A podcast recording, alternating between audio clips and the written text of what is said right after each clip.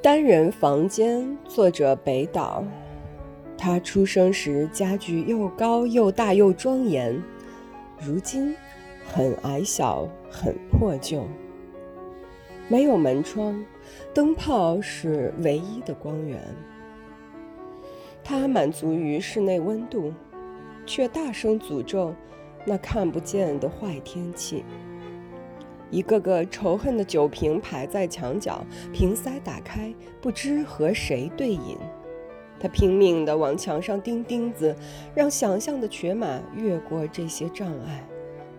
一只追赶臭虫的拖鞋践踏天花板，留下理想带花纹的印记。